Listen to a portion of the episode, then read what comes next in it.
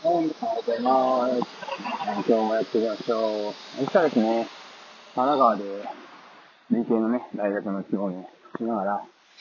研究したり、授業をやったり、そして健康維持や、まあ、趣味、まあ、楽しさがほぼほぼ勝ってるんですが、ランニングして過ごします。ちなみにランニングは、えっと、3時間、フルマラソン3時間切りも達成しています。でですね、まあ、そんなことはさておき、なんですけど、あ、僕ちなみにあの、スタンド FM という媒体の方、これ、スタンド FM でも流すんですけど、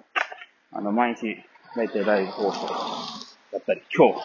実はしていないんですけど、ちょっといろいろ考えててしてないんですけど、まあ、この収録配信をしようかなと思ってますので、まあ、そちらの方に興味がある方は、まあ、来ていただけると、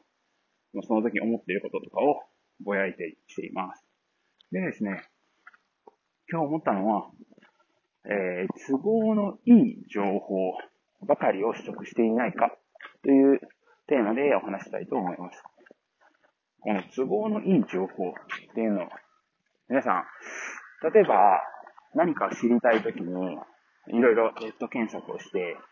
えー、ど、上から、例えばね、アルゴリズム的にまあ、上位、検索数多いものが上位に来るっていうのは、なんとなくもう皆さんご存知かと思うんですけど、じゃあ上位に来るものから、まあ、無線を開いていきま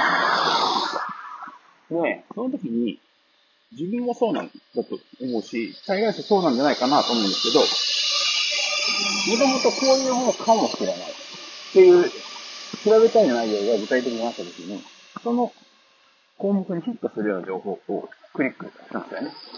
これって、本当にそれでいいのかなってちょっと疑問に思ってて、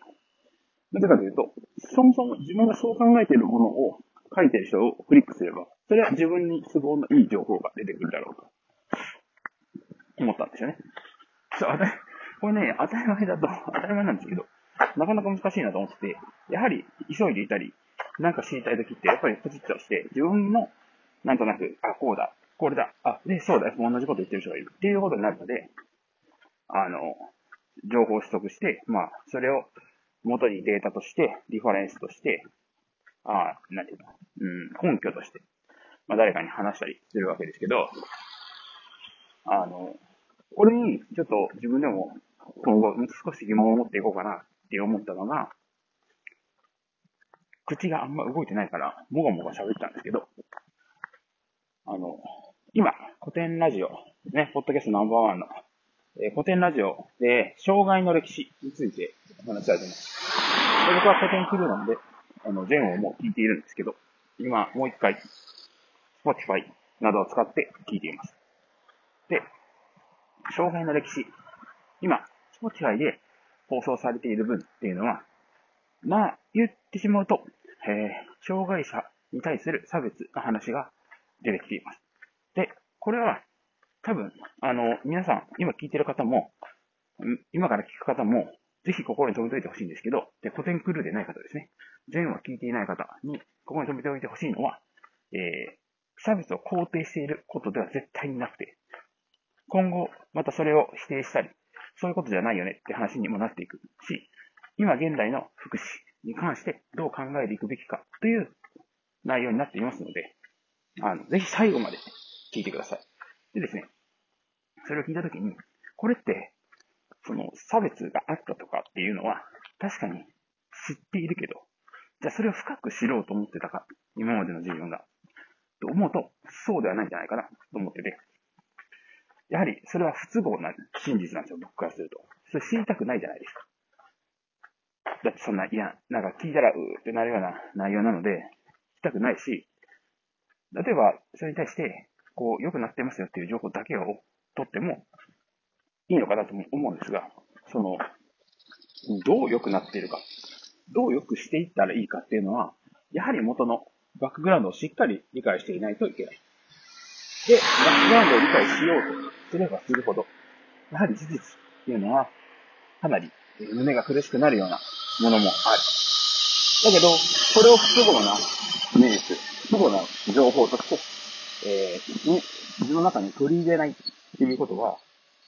その時点で真の理解ができてないかな。やはり真の意味で自分がどうしようっていうことが行動も起こせないんじゃないかなと思ったわけです。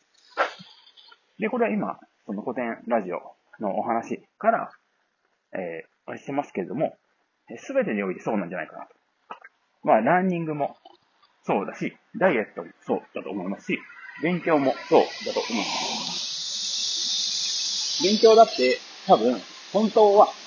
30時間以上やらないとこれぐらい習得できませんっていう不都合な真実がある。それはね、能力とか、まあ人によっては違うんですけど、それを、えー、僕もそうなんですけど、1時間で覚えられるとか。で、結局1時間は30回だと30時間なので、結局30回ぐらい復習したらそうなるよね。でも本当に1時間でやれるってやつが1時間でマスターする人って、多分そもそもそれ聞かなくても1時間でマスターしちゃうんですよ。なので、僕もね、そういう情報をすぐ手に入れちゃいますけど、やはりそこに一旦ね、疑問を持って、その情報っていうのをちゃんと見て、解釈する。で、また、そういう場合は複数の情報源を見て、照らし合わせて、本当にそうなのかって考えるのがいいんじゃないかなと思いました。はい。ということで、えー、倍速だと大体3分というカップ麺ができる時間ぐらいでお届けしようかなと思っています。それではまた。バイバイ。